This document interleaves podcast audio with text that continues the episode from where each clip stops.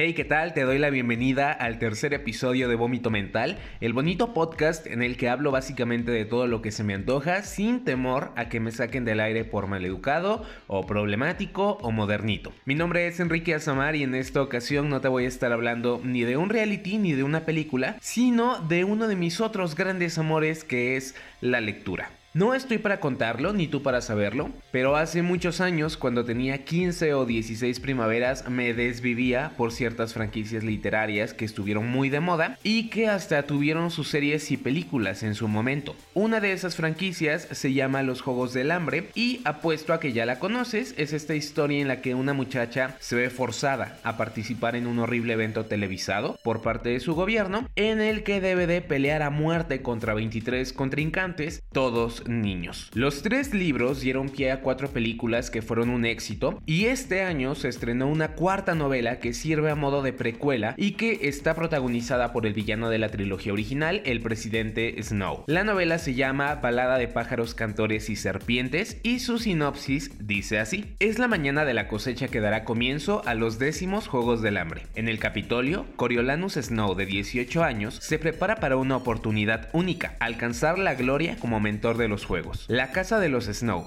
antes tan influyente, atraviesa tiempos difíciles y su destino depende de que Coriolanus consiga superar a sus compañeros en ingenio, estrategia y encanto como mentor del tributo que les sea adjudicado. Todo está en su contra. Lo han humillado al asignarle al atributo del Distrito 12.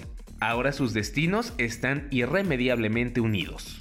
Y pues por fin pude leer el bonito libro y me gustaría compartirte mi opinión. ¿Es lento? Sí. Muchas personas lo van a odiar, yo creo que también. ¿Me gustó? Sí, señor. Podríamos decir que es un libro que le va a gustar a los fanáticos de la trilogía original, pero que sin duda no será fácil de leer. Snow es un personaje que no se vuelve un villano desgraciado, sino que básicamente nace como uno y nos toca a nosotros acompañarlo a lo largo de su viaje. ¿Sentimos empatía por él? Sí, en algunos momentos, pero en general no nos queda duda de lo maldito que es. El ritmo de la novela es lento y carece de esa emoción que encontrábamos en cada página del libro original de los Juegos del Hambre. De hecho, sentí que aquí la autora trató de terminar sus capítulos en momentos de shock, pero no siempre lo logró. Y digo, es entendible, Los Juegos del Hambre fue una novela llena de suspenso y sorpresas y batallas, mientras que Balada de pájaros, cantores y serpientes, pues va más sobre un experimento que desde luego no va a ser fructífero al primer intento, y acá nos mandan más reflexiones sobre la naturaleza del ser humano, su relación con la autoridad, su relación con el caos, con el control, etc. Los personajes de este este libro sí me parecieron interesantes y apenas me recordaron a los protagonistas de la trilogía original. Los orígenes de ciertos elementos que marcarían la vida de Katniss me emocionaron bastante e hicieron que las 500 y pico hojas de este libro valieran la pena. El último capítulo lo sentí como aguantar la respiración por un montón de tiempo y aunque dejó algunas dudas, yo lo sentí bastante satisfactorio. De hecho, me recordó muchísimo al final de una película francesa que me gusta y que se llama El extraño del lago. Si ya la vieron,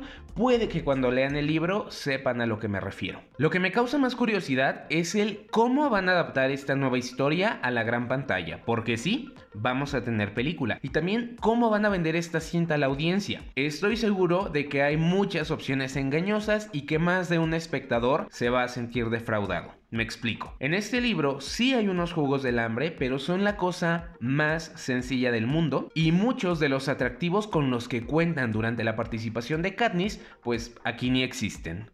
Obviamente venderán la película con el título de Los Juegos del Hambre y temo que la gente vaya esperando un espectáculo como el que vimos en En Llamas y que irremediablemente se den cuenta de que aquí los juegos son más simples, son más cortos y que forman parte de una historia más extensa sobre un muchacho que está dispuesto a hacerlo todo con tal de llegar al poder. Para mí es claro que Susan Collins, la autora, hizo este libro para los fanáticos de la trilogía original de los Juegos del Hambre. Fanáticos que actualmente son jóvenes o adultos maduros y no los niños que eran cuando conocieron a Katniss Everdeen por primera vez. Su público, por lo tanto, puede disfrutar de la sobriedad de este libro y no desesperarse por la falta de acción, Pero las nuevas generaciones y el público inexperto, el público nuevo, en general puede que no brinde la misma respuesta. Y en conclusión, Balada de pájaros, cantores y serpientes me pareció un ejercicio bien interesante con algunos personajes entrañables, algunos a los que odié completamente y vaya, momentos que se sintieron como un golpe en el estómago. Recomiendo muchísimo, eso sí, que primero lean la trilogía original para poder disfrutar de la precuela como Diosita manda. Espero que si este tipo de novelas son de tu agrado, les des una oportunidad